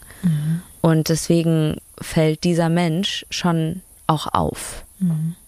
Ich finde es schon irgendwie krass, genau dieser Punkt. Nils hatte vorher ja keine Bilder oder hat niemanden irgendwie identifizieren müssen und dass dann der Typ da auf dem Bild so ein markantes Gesicht hat und die Leute in den Phantombildern auch so markante Gesichter haben, das ist schon krass. Wer und ist denn jetzt der Typ, Lotti? Ines, Nein. Nein. Nein. alle rätseln und rätseln und alle Familien, Freunde, alle werden befragt. Niemand weiß, wer dieser Mann ist. In den finnischen Tageszeitungen erscheinen zur Beerdigung dann auch Traueranzeigen der Verwandten. Auch Nils, der langsam wieder auf die Beine kommt, verabschiedet sich öffentlich mit den Worten Warum, Freunde, mussten wir uns so trennen? Und diese Frage bleibt wirklich für alle weiterhin ein absolutes Rätsel, durch das sich die Ermittler die nächsten Jahre und Jahrzehnte versuchen durchzukämpfen. Und dabei stoßen sie auch auf all die Personen, auf die ich vorhin schon mal einen kleinen Vorgeschmack gegeben mhm. habe, die sich in der Nacht vom 4. zum 5. Juni 1960 in der Nähe des Bodomsees aufgehalten haben und die sich alle durch ihre Vergangenheit oder ihr Verhalten verdächtig gemacht haben. Kleine Vorwarnung, hier geht es gleich zweimal um Suizid. Auch hier nicht im Detail, aber wer das nicht hören möchte oder kann, der skippt einfach die nächsten Minuten weg. Da wäre zum Beispiel der schwedischstämmige Kioskbesitzer Karl Waldemar Gülström. Gülström nennt man auch den Kioskmann. Sein Laden befindet sich direkt am Bodomsee. Hauptsächlich verkauft er dort Limonade. Und seine meisten Kunden sind Kinder, Jugendliche und Camper. Und die hasst er alle wie die Pest. Immer wieder berichten Wandernde am See, dass sie mitbekommen haben, wie Gülström Kinder einfach richtig krass beschimpft, nachdem er ihnen aber noch Limo verkauft hat. Oder ihn einfach wie wild geworden hinterher rennt, wenn sie ihren Müll nicht wegräumen. Oder sogar mit Steinen nach Teenagern wirft, die in seinen Augen einfach zu laut am See planschen. Und er soll häufig nachts um den See geschlichen sein und dabei Zeltschnüre zerschnitten haben. Außerdem berichtet die Nachbarschaft, er habe am Tag nach den Morden etwas in seinem Brunnen im Garten vergraben und ihn dann zugeschüttet. Manche munkeln, es könnte die Tatwaffe gewesen sein. Und wie sich später herausstellt, wollen zwei Spaziergänger ihn morgens in der Nähe des Tatorts gesehen haben. Aber vor lauter Angst vor ihm, weil ja alle in der Gegend Bescheid wissen, wie er drauf ist, melden sie das damals nicht der Polizei. All das wirkt natürlich hochgradig suspekt. Der Kioskmann wird vernommen, aber er hat ein Alibi. Seine Frau behauptet, sie hätte die ganze Nacht nicht schlafen können und ihr Mann lag neben ihr. Und weil sie ja wach war, hätte sie mitbekommen, wenn er das Haus verlassen hätte. Und so ermittelt man nicht weiter in also, Göströms Richtung. Da denke ich mir aber auch, ja, was ein Alibi, oder? Mhm. Aber weil, so sind ganz oft Alibis. Ja. Cool. Allerdings passiert dann etwas für alle wirklich komplett Unerwartetes. 1969 sitzt Waldemar Gülström mit einem Kumpel in der Sauna, als es plötzlich aus ihm herausplatzt.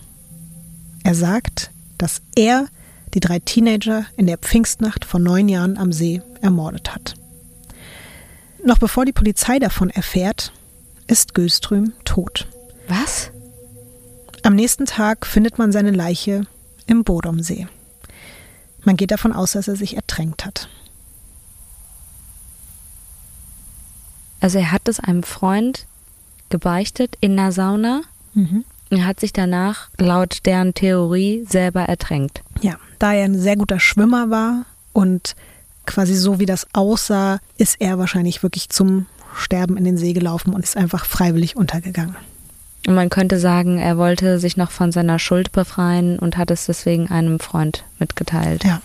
Und der Freund ist dann zur Polizei gegangen und hat das dann der Polizei gesagt. Ja. Gut.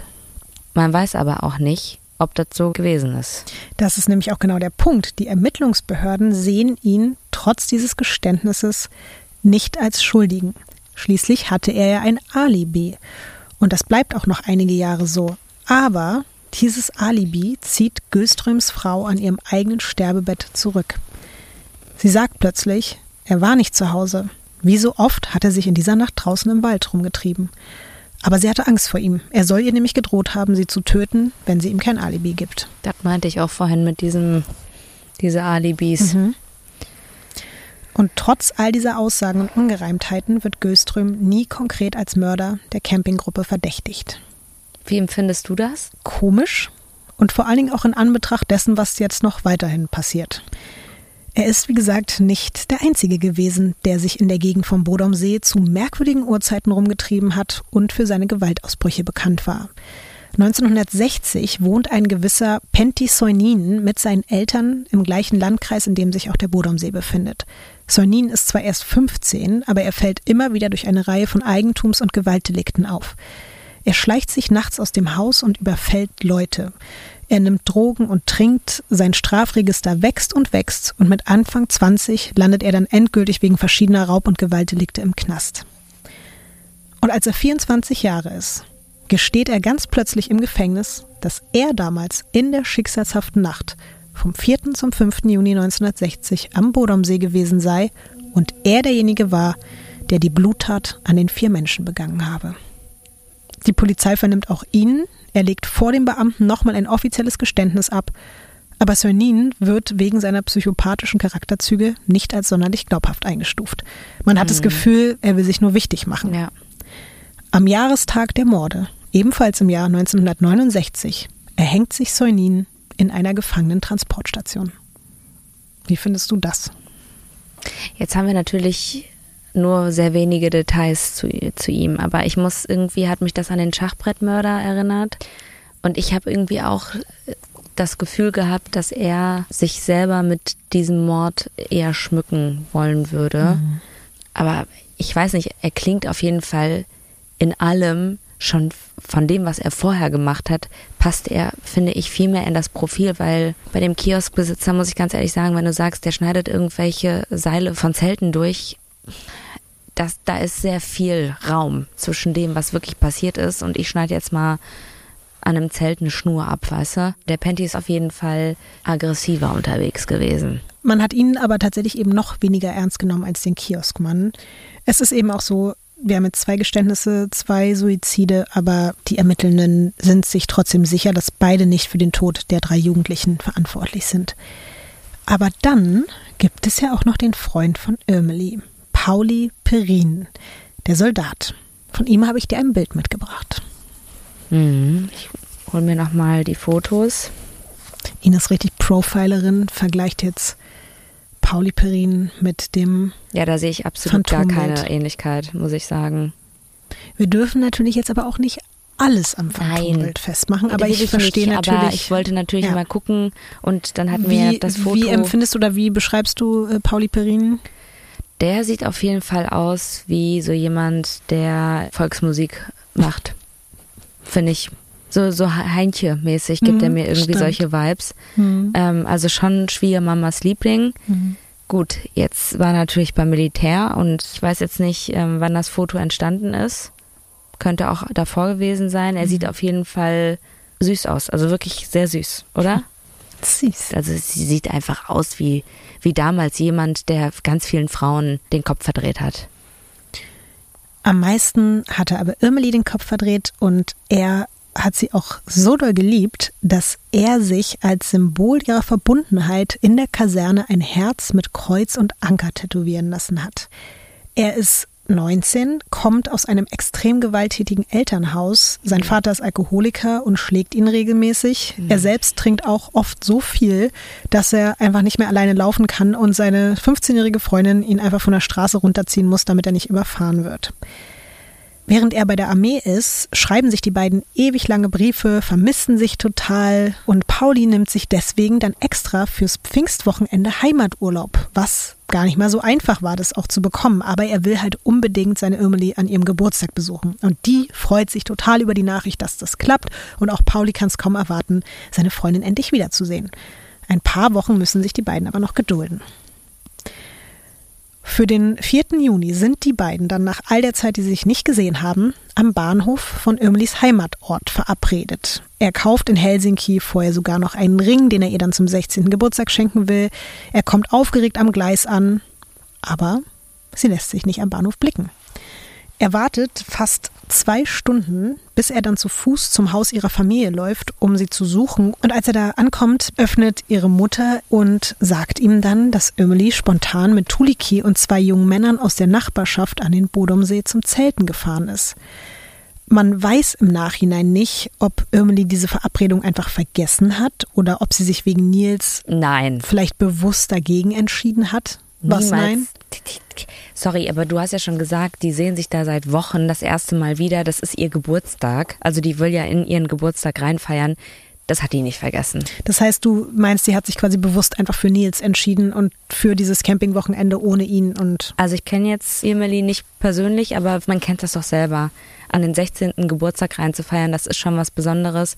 Und wenn der Freund, den du wochenlang nicht gesehen hast, kurz, also das kann man sich auch gut merken, mhm. wenn man dann da in den Geburtstag reinfeiert. Das ist ja jetzt nicht irgendwie so ja. unbedingt ein random Datum. Ich glaube nicht, dass sie das vergessen hat. Würde ich jetzt einfach mal vom Gefühl her. Und sie weiß ja eben auch, wie krass es für ihn ist, dass er sich da beim Militär extra freinehmen durfte und nach Hause fahren durfte und so. Das eben. ist ja wirklich auch super krass. Und deswegen stelle ich mir halt auch umgekehrt vor, wie das für ihn gewesen sein muss. Und Pauli Perin sagt später in einer dreistündigen Befragung, dass es natürlich unangenehm gewesen wäre, dass seine Freundin da mit einem anderen Mann jetzt zelten gegangen ist, aber er wäre überhaupt nicht wütend gewesen. Das kaufen ihm viele Leute nicht wirklich ab. Ich auch nicht. Ja, ich auch nicht. Und vor allen Dingen auch deswegen nicht, weil er den Rest des Tages und auch des Abends mit einem Kumpel in einer Kneipe damit verbringt, literweise Alkohol in sich reinzukippen. Es gibt auch Leute, die sagen, die ihn da in der Kneipe sehen, dass er sich laut und aggressiv verhalten hat und schließlich schmeißt er dann sogar noch den Ring weg, den er ja einfach auch von seinem einzigen Ersparten gekauft hat. Also auch so weit zu gehen, dass du dann nicht mal sagst, ja, dann verkaufe ich den halt wieder, sondern dass du so wütend bist und den wegschmeißt. Das ist halt auch schon auch bestimmt krass. teuer gewesen, ja, ne? Also total. Er kommt in dieser Nacht übrigens auch nicht zu seinem Elternhaus. Er schläft in einem Zelt im Garten des Freundes. Die beiden kommen erst im Morgengrauen dort an. Was die Ermittler besonders aufmerksam auf Pauli werden lässt, ist die Tatsache, dass Irmeli von allen am schlimmsten zugerichtet wurde. Was darauf schließen lassen könnte, dass der Täter eine persönliche Bindung zu ihr hatte ich habe es ja vorhin schon gesagt, diese Form von Übertötung, wie sie bei ihr stattgefunden hat, passiert in den meisten Fällen halt jetzt nicht bei einem Raubmord, sondern eben wirklich nur, wenn der Täter eine Beziehung zum Opfer hatte oder meistens. Die Theorie lautet also, Pauli Perrin hat die Demütigung von seiner 15-jährigen Freundin versetzt und mit einem anderen Typen ersetzt worden zu sein, nicht ausgehalten und hat sich dann Mut und Wut angetrunken und ist zum Bodomsee gelaufen, um sich zu rächen.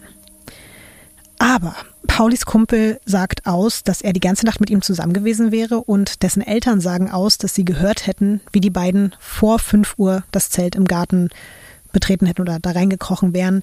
Und auch sonst gibt es halt keine echten Anhaltspunkte für seine Schuld.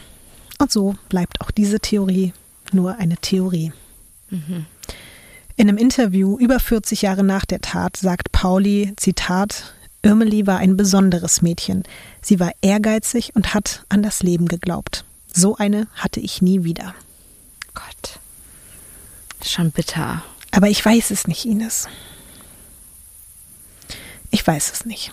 Also du hast bei keinem was gesagt. Also ich habe das Gefühl, du ziehst ihn schon sehr weit oben in Betracht. Na, du hast gerade so mitleidig geguckt und ich habe einfach, ich, ich weiß es einfach nicht. Mhm.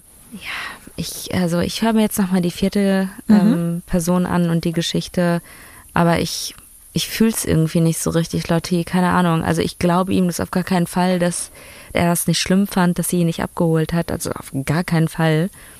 Ähm, Kurze Frage. Hörst du das? Ja. Sind wir jetzt schon ein bisschen abgestumpft ja. gegen die Geräusche? Weil das schon jetzt das 50. Mal ist, dass. Aber äh, jetzt Okay, das ist schon sehr nah. Ja, aber das ist ein Tier. Ja, aber was für ein Tier? Alter. Das ist mir zu laut. Was ist das für ein Tier? Hört ihr das auch? Wie ist es mit eurem Angstpegel? Ich tippe auf äh, Fuchs. Ja, weil die Beine sind Aber sehr. Ist zu nah dran. Willst du mal gucken gehen? Ich will. Oh es ist eine Ratte. Ihr habt auch Schiss, ne? So, unser Team scheißt sich nämlich auch richtig ein. Ich habe richtig Herzklopfen gehabt gerade. Siehst du, das meine ich. Am Tag ist es sch schön, aber in der Nacht mhm. brauche ich das nicht. So. Du hast ja richtig mitgezählt, ein Mann fehlt noch im Kreise der Verdächtigen. Der 37-jährige Hans Assmann. Vom Namen her, was würdest du denken, wo kommt er her? Wenn du mich so fragst, Allmann. Richtig. Und er war einfach Wärter in Auschwitz. Mhm. Ja. Später soll er dann als Agent für den sowjetischen Geheimdienst KGB gearbeitet haben. In den 50ern wandert Assmann nach Finnland aus. Dort lässt er sich zusammen mit seiner Frau an wechselnden Orten nieder. Einer dieser Orte ist gar nicht so weit weg vom Bodomsee. Das alleine reicht aber natürlich nicht aus, um verdächtig zu werden. Bei Assmann kommt einiges zusammen. Oh, dieses Geräusch. Was war das? Was war das? Das warst du? Ich dachte, das wäre Henry gewesen. Ich dachte, oh, das war Henry. Ja, über die Tannen, die runtergefallen sind, haben wir uns auch schon ein paar Mal erschrocken.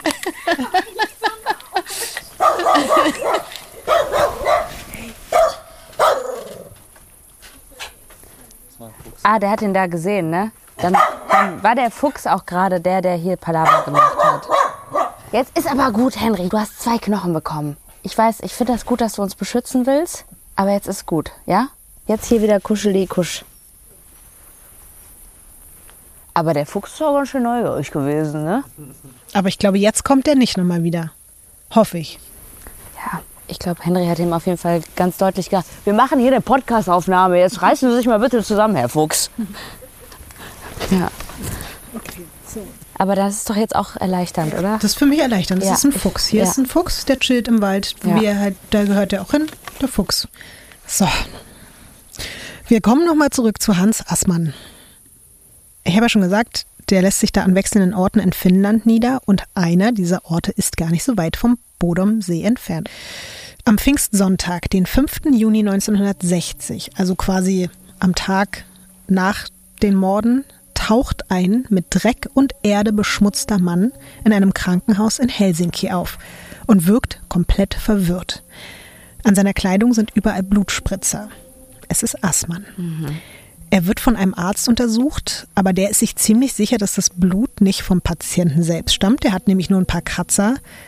Es muss von irgendwem anderes kommen.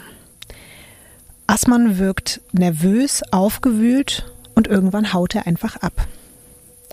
Als der Arzt dann mitbekommt, was in der Nacht zuvor gar nicht weit weg von Helsinki am Bodomsee passiert ist, meldet er sich bei der Polizei und schildert seine Beobachtungen über Hans Assmann.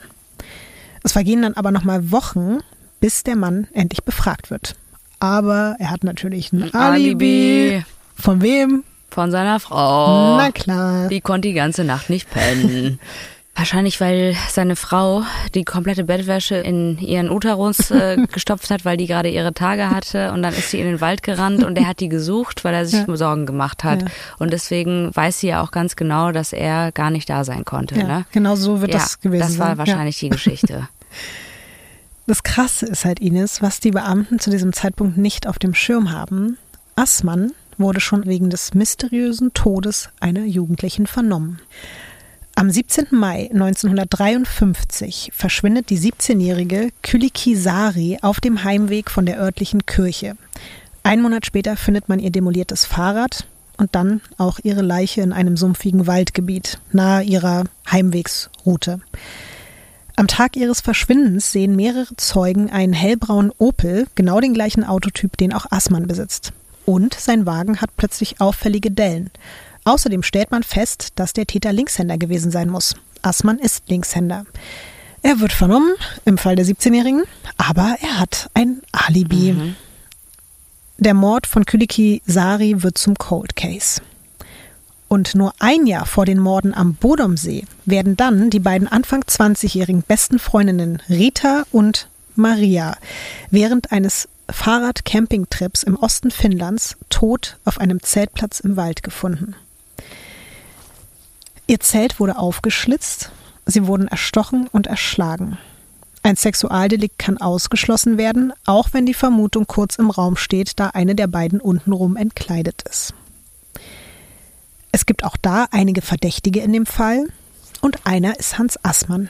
Mehrere Zeugen hatten gesehen, wie zwei deutschsprachige Männer in den Tagen vor den Morden immer wieder über den Campingplatz geschlichen sind.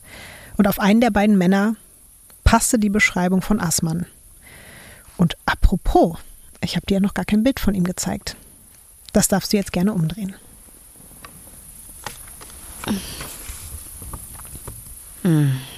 Lotti, ehrlich gesagt, nach all dem, was du mir auch gerade erzählt hast, Also rede gerne weiter und wir haben ja eh gesagt, dass wir am Ende nochmal drüber reden, ne? Mhm. Aber mein Bauchgefühl sagt mir gerade ganz stark was. Das ist sehr ähnlich den Phantombildern. Mhm. Besonders die Augen. Wirklich die Augen, was du ja auch vorhin beschrieben hast.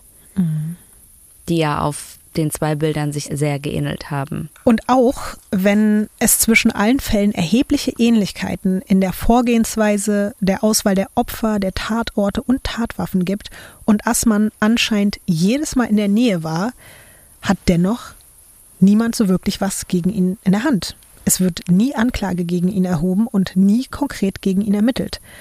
Aber auch er scheint kurz vor seinem Tod nochmal Redebedarf zu haben. 1997 lädt er den stellvertretenden Chefredakteur des größten finnischen Crime-Magazins Alibi ein, an sein Sterbebett zu kommen. Der möchte nämlich die Lebensgeschichte von Assmann für das Magazin niederschreiben. Und während des Gesprächs macht er immer wieder Andeutungen auf die ungeklärten Morde an den insgesamt sechs jungen Menschen. Und er gibt sogar Wissen preis, das eigentlich nur der Täter haben kann, weil diese Infos einfach nie veröffentlicht wurden. Zum Beispiel, dass die Schuhe von Kylikisari verschwunden sind. Nach seinem Tod berichtet dann die Ex-Frau von Assmann, dass seine Schuhe nass waren und ihm eine Socke fehlte, als er an dem Abend des Mordes von der 17-Jährigen nach Hause kam. Sie erzählt auch, dass Assmann und sein Fahrer in der Tatnacht an dem Campingplatz gewesen sein sollen, auf dem die beiden Frauen getötet wurden.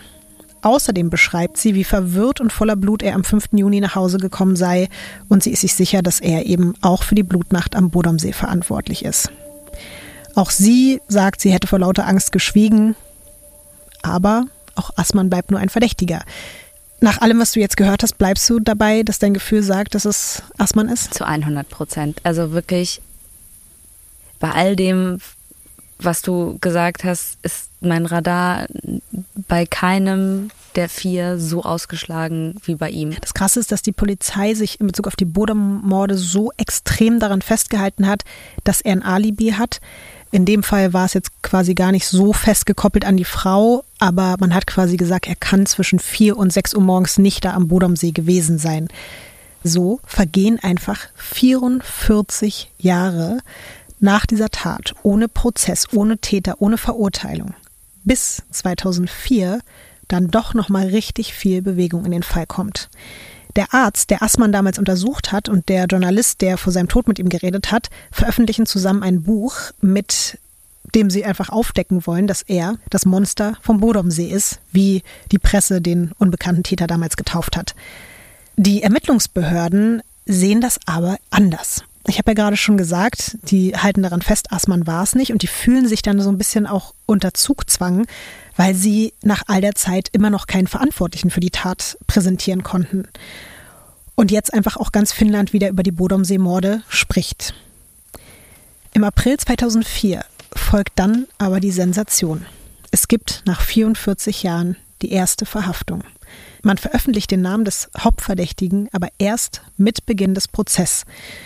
Und als das passiert, steht das ganze Land unter Schock. Kannst du dir denken, wer angeklagt wird? Der damalige Freund von Emily, weil es der einzige Überlebende ist von den Vieren noch. Alle anderen sind ja mittlerweile tot. Es ist Nils. Nils Gustafsson. Ich habe Gänsehaut am ganzen Körper. Ja. Nils Gustafsson, der einzige Überlebende und Freund der drei Getöteten. Geht's dir gut, Ines? Nee, gerade nicht. Damit habe ich nämlich nicht mehr gerechnet, ehrlich gesagt. Die Kriminalbeamten, die jetzt dann in dem Jahr mit dem Fall betraut sind, die sind überzeugt, dass Nils im betrunkenen Zustand mit den anderen in Streit geraten ist und er sie daraufhin im Rausch umgebracht hat. Es gibt da auch noch mal so ein bisschen eine konkretere Theorie. Er wäre Irmeli gegenüber aufdringlich gewesen. Seppo hätte sich dann eingemischt, dann wäre es zu Handgreiflichkeiten gekommen. Die beiden Männer hätten sich mit den Fäusten ins Gesicht geschlagen. Daher hätte Nils auch die Kopfverletzungen gehabt. Und dann hätte er vor Wut auf ihn und später auch die schreienden Mädchen eingeschlagen. Eine andere Theorie besagt, Nils wäre eben extrem betrunken gewesen. Man hat nämlich im Nachhinein festgestellt, dass Seppo und die beiden Mädchen gar kein Alkohol im Blut hatten. Diese Flasche Zitronenlikör aber komplett leer war. Und deswegen zieht man in Betracht, dass Nils so unangenehm alkoholisiert war, dass die anderen ihn nicht mehr ins Zelt lassen wollten, woraufhin er ausgerastet ist, das Zelt dann mit dem Messer von außen aufgeschnitten hätte und dann eben auf seine Freunde losgegangen wäre. Okay, Lotti, also ähm, ich denke, wir alle haben schon mal Situationen erlebt, wo Freunde von uns, Bekannte von uns extrem betrunken waren und man den versucht hat, weiszumachen, dass das jetzt gerade zu viel ist. Ähm, und ich hatte noch nie das Gefühl, dass mich deswegen jemand umbringen möchte.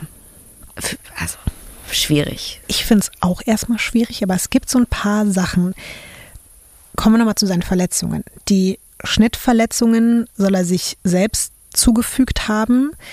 Und später sagen halt die Ermittelnden, dass sein Zustand bei der Einlieferung ins Krankenhaus gar nicht so dramatisch gewesen wäre, wie man es später versucht hätte darzustellen. Er selbst und auch seine Familie hätten seinen Zustand total überdramatisiert im Nachhinein. Das Ding ist aber auch, beweisen kann man das nicht, weil es gibt einfach keine Krankenakten mehr von damals von ihm. Niemand kann also genau sagen, was er eigentlich für Verletzungen hatte. Und was halt auch beschissen ist, diese ganze Sache mit, er war so unendlich betrunken, das kann man auch nicht mehr nachweisen, weil von allen anderen dreien wurde Blut abgenommen, von ihm aber nicht. Er wurde ins Krankenhaus eingeliefert, ohne dass man ihm Blut abgenommen okay, hat. Okay, das ist alles sehr weird, Lotti. Die Ermittler setzen deswegen alles auf die Schuhe von Nils, die man damals im Wald gefunden hat. Man findet nämlich an der Sohle Blut von Ömeli, Tuliki und Seppo, aber nicht von Nils selbst. Und das ist natürlich auch wieder so eine Frage. Hat er einfach nur nicht genug geblutet oder hatte er Schuhe an, weil er auf die losgegangen ist und deswegen dann auch über deren Blut gelaufen ist, das an den Füßen hatte. Und dann hat er die Schuhe später im Wald versteckt, damit man die nicht findet. Auf diese Schuhsache stürzen sich auf jeden Fall die Ermittlungen. Also alle sagen, die Schuhe sind hier eigentlich der Schlüssel zu unserem Erfolg, um Nils jetzt hier zu überführen. Und was ich so ein bisschen krass finde, die sind so verzweifelt, weil die wollen unbedingt Ergebnisse haben und zu dieser Zeit gibt es ja dann schon DNA-Analyse. Das finnische Ermittlerteam schickt sogar extra Proben von diesen Schuhen an das deutsche Bundeskriminalamt in Wiesbaden zur DNA-Analyse be behalten. Mhm, aber ich fand es so ein bisschen witzig, Ines, weil ich kurz dachte im Nachhinein, wie tragisch komisch ist das eigentlich, weil ich habe nochmal geguckt zeitlich, dass die einem Land etwas schicken und um Mithilfe bei DNA-Spuren bitten, während dieses Land gerade seit 20 Jahren auf der Suche ist nach einem Phantom, was überhaupt gar nicht existiert, wegen einem kontaminierten Wattestäbchen ja. mit falschen DNA-Spuren. Und irgendwie fand ich das so ein bisschen tragisch komisch, dass es ausgerechnet nach Deutschland geschickt wurde. Aber es ist dann so, dass das BKA in diesem Fall zum Glück keine falsche Spur auch noch hätte ja sein können, dass die sagen, oh, ist ja interessant, an den Schuhen in Finnland finden wir Spuren von der Frau ohne Gesicht. Das ist ja absurd. Wie ist das denn? Also sie ist auch dort aktiv. Zum Glück war das nicht der Fall. Aber es gibt keine verwertbaren Ergebnisse. Die Kriminaltechniker aus Deutschland schreiben, die Spuren seien zu schwach und die Ergebnisse sind zu widersprüchlich, um sichere Aussagen treffen zu können. Trotzdem sitzt der inzwischen über 60-jährige Nils Gustafsson monatelang in Helsinki vor Gericht. Es gibt ein Foto davon, was ich besonders krass finde. Das darfst du dir gerne noch angucken. Okay. Beschreib mal, was du siehst. Ähm, also es ist ein Gerichtssaal und da ist das Zelt aufgebaut. Mhm. Das ist auch wirklich das Originalzelt. Ja, also das habe ich mir gedacht, ähm, dass da das Zelt nochmal, also dass das wirklich das Originalzelt ist. Und der, den du ähm, ganz vorne siehst, das ist Nils. Jetzt weiß man natürlich nicht, ob er es war oder nicht. Ähm, also zumindest zu dem Zeitpunkt jetzt nicht. Ich weiß nicht, ob du es noch auflöst, aber ich habe das Gefühl nicht. Ist natürlich auch einfach krass traumatisierend, oder? Also sich das vorzustellen, wie dann da jemand sitzt, der vielleicht auch hätte umgebracht werden können und gesehen hat, wie seine Freunde mhm. abgeschlachtet werden. Wenn das jetzt selber war. Ist es auch super krass. Dann findet er es, glaube ich, richtig geil, oder? Also es ist in die eine oder die andere Richtung richtig extrem mhm. ekelhaft. Es ist trotzdem so oder so einfach krass. Die Staatsanwaltschaft hat halt gesagt, so wir machen es jetzt richtig krass, wir stellen jetzt dieses Zelt dahin und dann soll der Angeklagte sich das direkt nochmal angucken und wir gucken uns seine Reaktion an. Aber Nils Gustafsson hat, wie gesagt, kaum reagiert, hat weiter auf seine Unschuld beharrt. Er könnte sich an nichts erinnern und als ein Reporter ihn dann nach einem Tag im Gericht fragt, wie er sich denn so sicher sein könnte, es nicht getan zu haben, wenn er sich doch an nichts erinnern kann, antwortet er, weil ich es nicht war. Basta. Am 7. Oktober 2005 wird Nils Gustafsson. Warum guckst du so, Ines? Weil sich da was bewegt. Was bewegt sich da? Ja, also ein Baum. Aber dazu hört man ja auch Geräusche. Ja. Also am Ende des Tages möchte ich auch nur noch mal ganz kurz sagen, dass du uns hier alle in diese Scheiße hier reingebracht hast. Jetzt setz dich da wieder hin. Und äh, ich will jetzt auch wissen, was das, das Gerichtsurteil ist. Ich glaube wirklich, dass das Mäuse sind. Okay. Henry, du musst wieder zurück ins Tierheim. Mit dem Fuchs und den Mäusen. Und die essen dein ganzes Essen weg, wenn du dich jetzt nicht zusammenreißt. Also wenn, wenn wir, glaube ich, die ganzen Viecher sehen würden, vor denen wir halt irgendwie aufgeschreckt sind, dann würden wir uns aber auch alle, glaube ich, eine Runde schämen. Mann, ey. Also, jetzt kommt endlich das Gerichtsurteil. Am 7. Oktober 2005 wird Nils Gustafsson in allen Anklagepunkten freigesprochen. Mhm. Als Entschädigung für die Untersuchungshaft bekommt er vom finnischen Staat eine Summe von 44.900 Euro. In einem Interview vor ein paar Jahren erzählt er, dass ihn trotz seines Freispruchs immer noch halb Finnland verdächtigen würde. Und seine Frau fügt hinzu, dass diese Geschichte ihn wahrscheinlich erst in Ruhe lassen wird, wenn er tot ist. Er selbst versucht schon seit Jahren, die Blutnacht am Bodomsee zu verdrängen. Zitat Wenn ich an die Nacht damals denke, kann ich nicht schlafen, dann kreisen die Gedanken in meinem Kopf.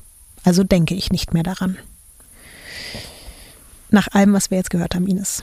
Du warst ja kurzzeitig dir sicher, dass es Hans Assmann ist. Wie ist es jetzt? Ich bin immer noch davon überzeugt, dass es Hans Assmann ist. Also, ja, kann mir bei allen anderen auch, also wie du das erklärt hast, kann ich mir das vorstellen, dass das hätte auch sein können. Aber mein Gefühl ist definitiv bei Hans Assmann am stärksten. Mhm. Und wie sieht es bei dir aus jetzt, nachdem du das alles so vorgetragen hast? Es ist ganz komisch, weil ich verstehe das total, aber mein Gefühl ist, dass ich trotzdem auch sogar selbst in Betracht ziehen könnte, dass es Nils war. Mhm. Ich auch in Betracht ziehen könnte, dass es Pauli Perin zum Beispiel mit seinem Kumpel auch zusammen war mhm. oder so.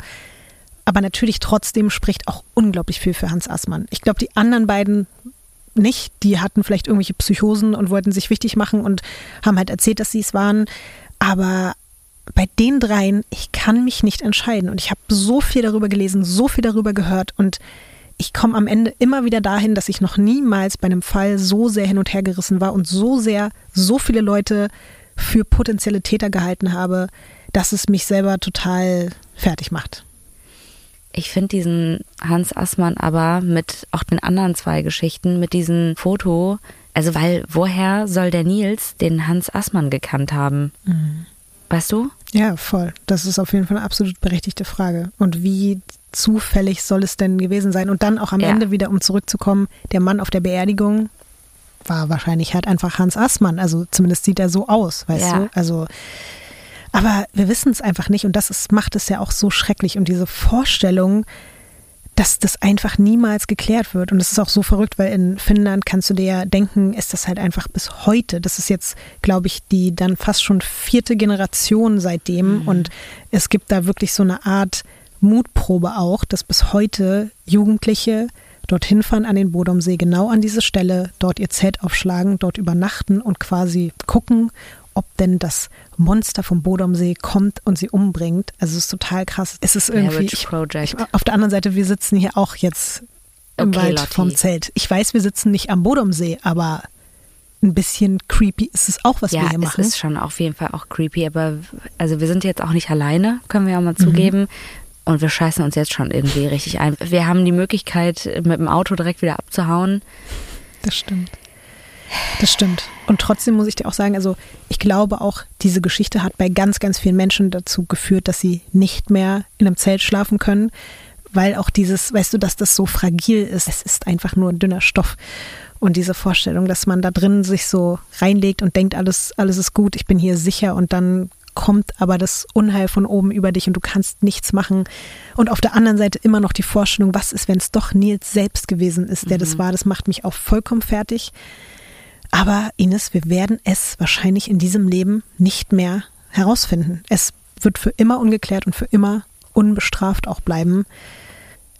Und ich dachte mir, ich weiß nicht, ob das was mit Aufmunterung zu tun hat, aber es gibt eine finnische Death Metal Band, die sind seit den 90ern international erfolgreich und wirklich auf jedem ihrer Alben widmen sie den Geschehnissen am Bodomsee einen Song. Und davon habe ich dir jetzt zum Schluss noch einen mitgebracht. Ich wollte eigentlich mal fragen, ob du irgendwie ähm, Ob du bescheuert bist eigentlich, wenn ich dich jetzt eigentlich mal Bist du eigentlich bescheuert, ja. dass du mir. Ich dachte, irgendwie hier kommt eine weirde Geschichte um die Ecke mal wieder mit irgend, irgendwas mit Zelt oder so, aber was wahrscheinlich nur im weitesten Sinne irgendwas mit Zelt zu tun hat. Wahrscheinlich jemand, der bei Patagonia da arbeitet und so und irgendwie ausgerutscht ist oder so. Und irgendwas mit, mit, mit, den, mit den Heringen oder so, aber Nee, ich wollte eigentlich fragen, was die Leute glauben, wer der Täter ist. Das ist halt das Ding, Finnland ist total zerrissen. Also in Finnland ist es richtig so ein Politikum, dass die eine Hälfte denkt, es war Nils und die andere Hälfte sagt, es war nicht Nils. Hans Assmann spielt gar nicht so eine große Rolle in der öffentlichen Betrachtung. Ich weiß nicht, weil es nicht so spannend für die Leute war, so nach dem Motto, ja, ist irgend so ein kranker deutscher Serienmörder, der da irgendwie, ja, vielleicht auch das. Und dadurch, dass es 2004 eben mit diesem Prozess hochgeholt wurde und auch dadurch so juristisch legitimiert wurde, im Sinne von, er ist der Einzige, der vor Gericht gestellt wurde. Klar, Hans Assmann hat halt, glaube ich, ist 1997 oder 98 gestorben. Hätte man ihn da vielleicht noch vor Gericht gestellt, wäre es anders gewesen. Aber es ist halt, das ist so krass. Deswegen liegt eigentlich die Last dieser Geschichte auch immer noch so sehr auf Nils, ob es nun war oder nicht. Und deswegen habe ich das Gefühl, da geht es gar nicht um diese vier anderen, von denen ich dir erzählt habe. Aber mir war es halt auch wichtig, diese Perspektiven zu erzählen und zu sagen, krass, es gibt da so viele Optionen. Das macht die Geschichte für mich auch eigentlich so weird, dass es so ist, das könnten die irgendwie alle gewesen sein. In manchen Fällen hast du ja keinen einzigen Anhaltspunkt, aber hier hast du so viele mögliche Personen und dann redet aber Finnland nur darüber, war es Nils oder nicht. Er lebt halt noch. Ja, auch das, ja. Das Krasse ist halt, würdest du dich, glaube ich, oder würden wir uns jetzt noch mehr so mit seinem Charakter beschäftigen und wie er auch so im Prozess reagiert hat, mhm. dann, glaube ich, würde man auch eher wieder auf die Idee kommen, er war es doch, weil er so, er wirkt halt so kalt und er wirkt so, als wenn ihn das alles gar nicht mehr juckt, aber deswegen habe ich auch nochmal dieses Zitat am Ende vorgelesen. Vielleicht hat er für sich einfach eine Art Schutzmauer ich aufgebaut. Ich wollte gerade sagen, also das ist ja, ja, auch, also das ist ja auch so eine Sache, die, die ja auch anderen Betroffenen oder Opfern oft vorgeworfen wird, ja. dass sie dann irgendwie nicht genug Emotionen zeigen oder mhm. sowas. Also ich glaube, das kann man wirklich anhand dessen kann man das nicht beurteilen. Voll. Das stimmt. Ich weiß es nicht. Ich weiß es einfach nicht, Ines. Und wir müssen jetzt aber auch langsam ins Zelt du gehst jetzt mit mir in dieses Zelt. Ich weiß es noch nicht, Leute. Also ich sehe mich da irgendwie, ich, ich sehe mich irgendwie schön auf meiner Matratze ratzen. Nee, ich glaube ja wohl nicht. Ich glaube, du hörst jetzt mit mir noch ein bisschen Children of Bodom. Bisschen Death Metal noch. Das ist ja meine Lieblingsmusik. Das ist jetzt noch unser gute Nachtlied. Mhm, und ja. dann gehen wir schlafen. Ich werde auf jeden Fall Der Song heißt übrigens Children of Bodom. Und die Band heißt Children of Bodom.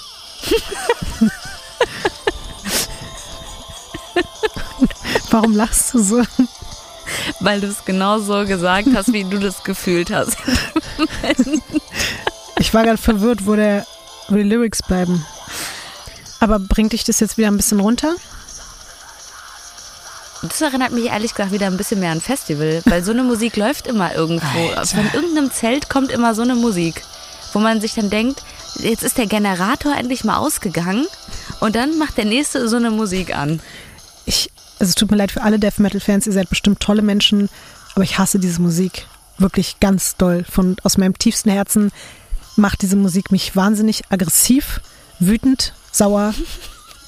Und das sage ich dir jetzt, bevor wir zusammen ins Zelt gehen. Also liebst du meine Füße mehr als Death Metal? Ja.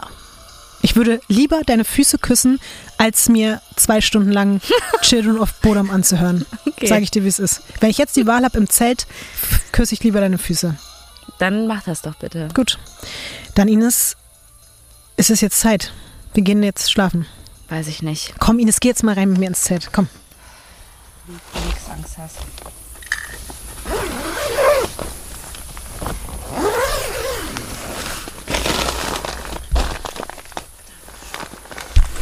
Okay, Lotti, dann halt mich an meinem Fuß fest. Ich gehe vor und du hältst dich an meinem Fuß fest, okay? Sind hier noch überall Spinnen? Ich glaube, die Spinnen sind heute Nacht unser kleinstes Problem. Okay, dann geh da jetzt. So. So. Und du willst jetzt hier wirklich schlafen? Nee. ich will hier gar nichts.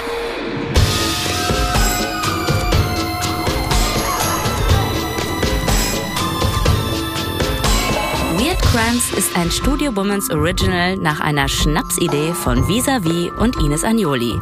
Skript und Recherche Visavi. Executive Producer Konstantin Seidenstücker. Produktion und Redaktion Sarah Omar. Assistant Producer Peace Solomon Obong. Musik, Ton und Schnitt Christian Pfeiffer und Chris Kahles.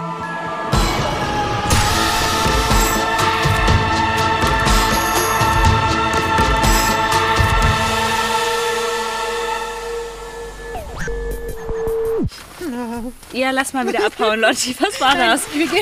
Nee. Ich, ich, das geht nicht mehr auf. Das geht hier nicht mehr auf. So, Lotti. Ja, komm, wir gehen. Tschüss. Das war schön hier in der Nature, aber jetzt ist auch wieder Zeit für Stadt. Komm, reicht. Tschüss.